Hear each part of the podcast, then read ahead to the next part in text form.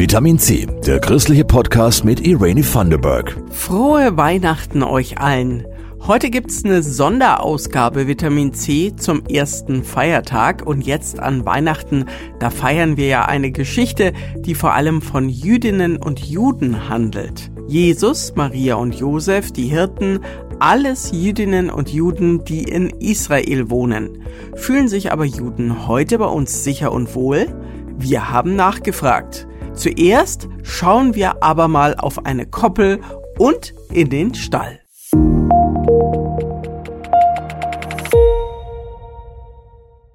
Ich hoffe, ihr hattet gestern einen gemütlichen Weihnachtsabend zu Hause oder mit der Familie oder mit Freunden.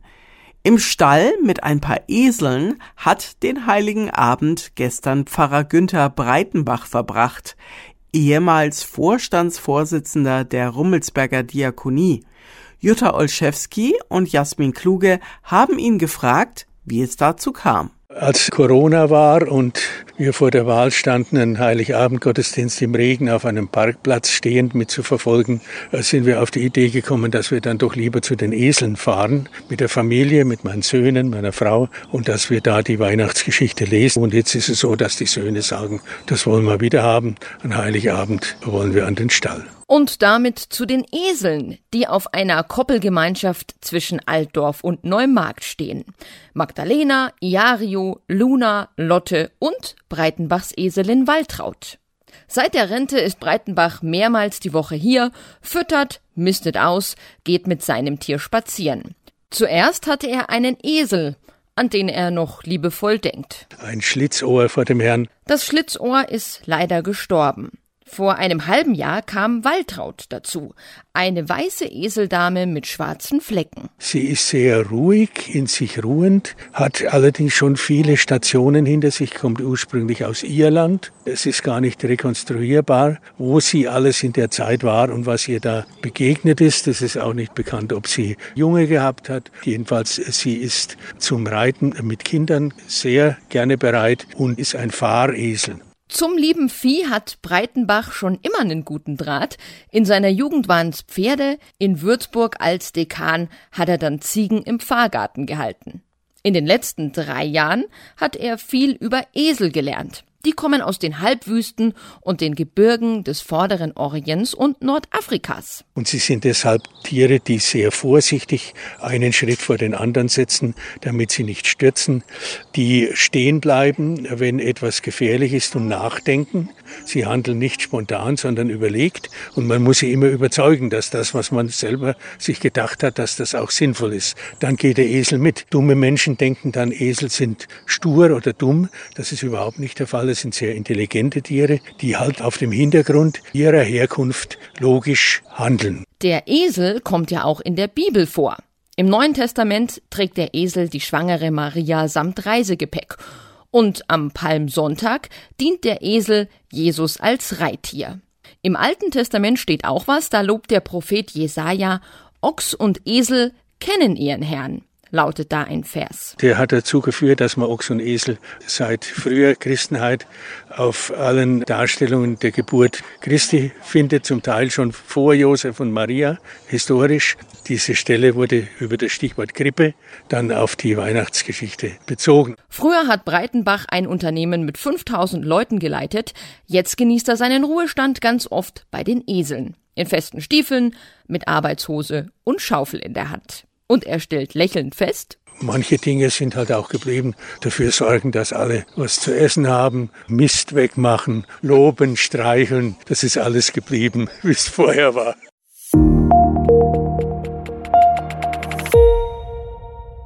Seit kurzem gibt es ja einen neuen evangelischen Landesbischof, Christian Kopp.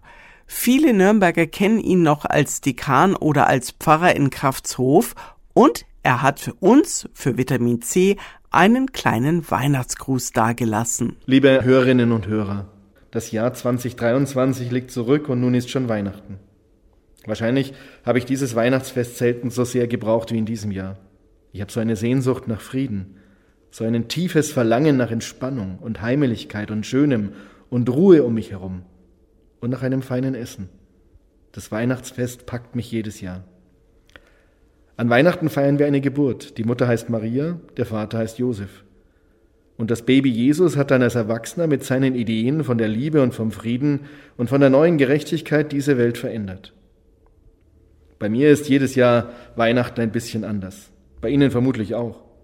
Bei mir gab es in diesem Jahr im Advent knalllaut Musik. Johann Sebastian Bach jauchzet frohlocket. Wilmal Weseur lädt ein, Weihnachten zu tanzen, zur Musik von Bach. An einem Samstag im Advent in einem Gemeindehaus in Schwaben. Leute, tanzt, sagt Wilmar. Tanzt Bach, es wird Weihnachten. Friede auf Erden, auf der Welt und in euch. Also tanzt.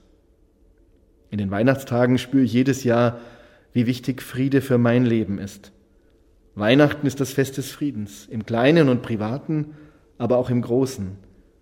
In diesem Jahr fühle ich diesen Gedanken so stark. Kein Mensch soll im Unfrieden leben.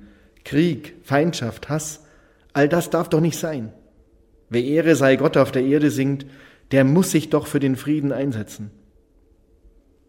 Jedes Jahr finde ich Weihnachten faszinierend. Diese Mischung aus Familie, Kindern, Geschenken, freier Zeit und dieser ganz besonderen Geschichte. Geburtsgeschichten rühren Menschen ganz in der Tiefe. Jeder und jede kennt das. Auch du und ich sind einmal auf die Welt gekommen und unseren Müttern sind wir für immer dankbar. Dass dieses Weihnachtsfest 2023 euer Herz erreicht und ihr den Frieden und das Schöne von Weihnachten spürt, das wünscht euch euer Landesbischof Christian Kopp.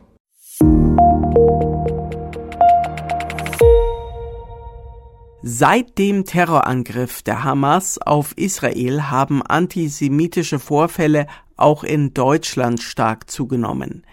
Israel warnt seine Staatsbürger sogar vor Reisen nach Deutschland. Fühlen sich Juden und Jüdinnen hier in Bayern noch sicher? Wir haben zwei jüdische Studierende aus München gefragt, wie sich ihr Leben seit dem 7. Oktober verändert hat. Martina Klecher und Jasmin Kluge berichten. Die Stimmung ist viel, viel aufgeladener und man traut sich da auch teilweise nicht, sich erkenntlich jüdisch zu zeigen auf der Straße. Ich merke es auch bei mir selber, wenn ich U-Bahn fahre, dann möchte ich diese David-Sternkette einfach nicht draußen haben und möchte nicht, dass sie jeder sehen kann. Woran man Juden auch erkennen könnte, ist so eine Art kleine Käppi ohne Sonnenschutz, genannt Kippa. Sie wurde von den meisten Juden hier in Bayern schon früher unter einem Hut versteckt. Ron trägt sowieso keine. Er ist nicht religiös.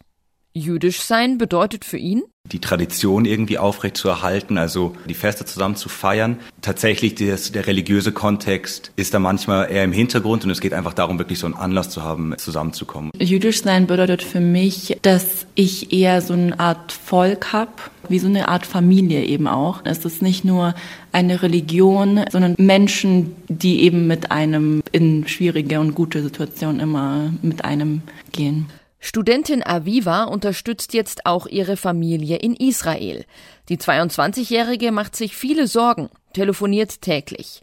Sorgen bereiten ihr aber auch die Angriffe auf Juden nach dem 7. Oktober in Deutschland.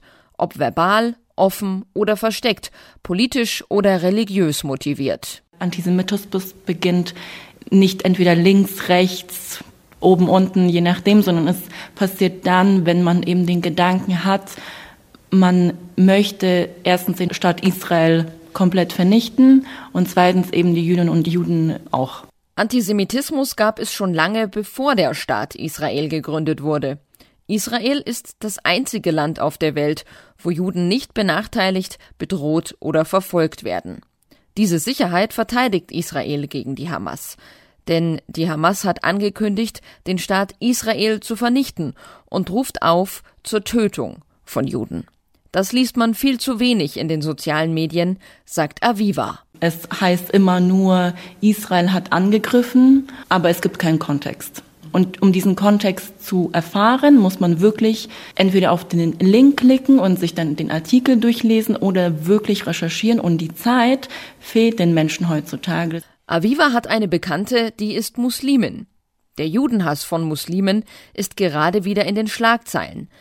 Aber zwischen Aviva und ihrer Bekannten gibt es keinen Hass oder Schuldzuweisungen, sondern Verständnis und Mitgefühl. Man muss einfach Mensch sein, um zu wissen, was gerade in der Welt los ist und was wirklich geschehen ist, was die Wahrheit ist. Und wenn man sich wirklich informiert, dann weiß man auch als Muslimin, was gerade richtig ist und auf welcher Seite man eben stehen soll. Aviva und Ron wollen sich hier in Bayern weiterhin sicher und wohlfühlen. Das wäre einfacher, wenn die Mitte der Gesellschaft, die breite Masse noch mehr zu uns stehen würde und vielleicht auch dieses Leid anerkennen, was wir im Moment durchfahren. Der 7. Oktober, das war super schlimm für viele von uns. Und das sehen wir total stark, wenn wir zu Demonstrationen aufrufen, wie wenige Menschen da kommen. Die Politikerinnen sind da, es sind hohe Politikerinnen da, aber die breite Masse, das ist das, was uns gerade fehlt. Und wenn alle gemeinsam ein Zeichen setzen, gegen Judenhass und Terror müssen Jüdinnen und Juden ihre Kippa oder den Davidstern nicht mehr verstecken.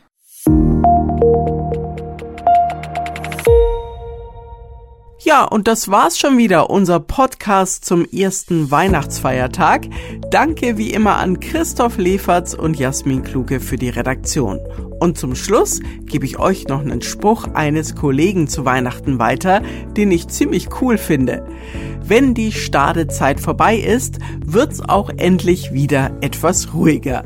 In diesem Sinne, macht's gut, eure Irene. Das war Vitamin C, der christliche Podcast. Für Fragen oder Anmerkungen schreibt uns an pod-vitaminc.epv.de. Vitamin C, jeden Sonntag neu.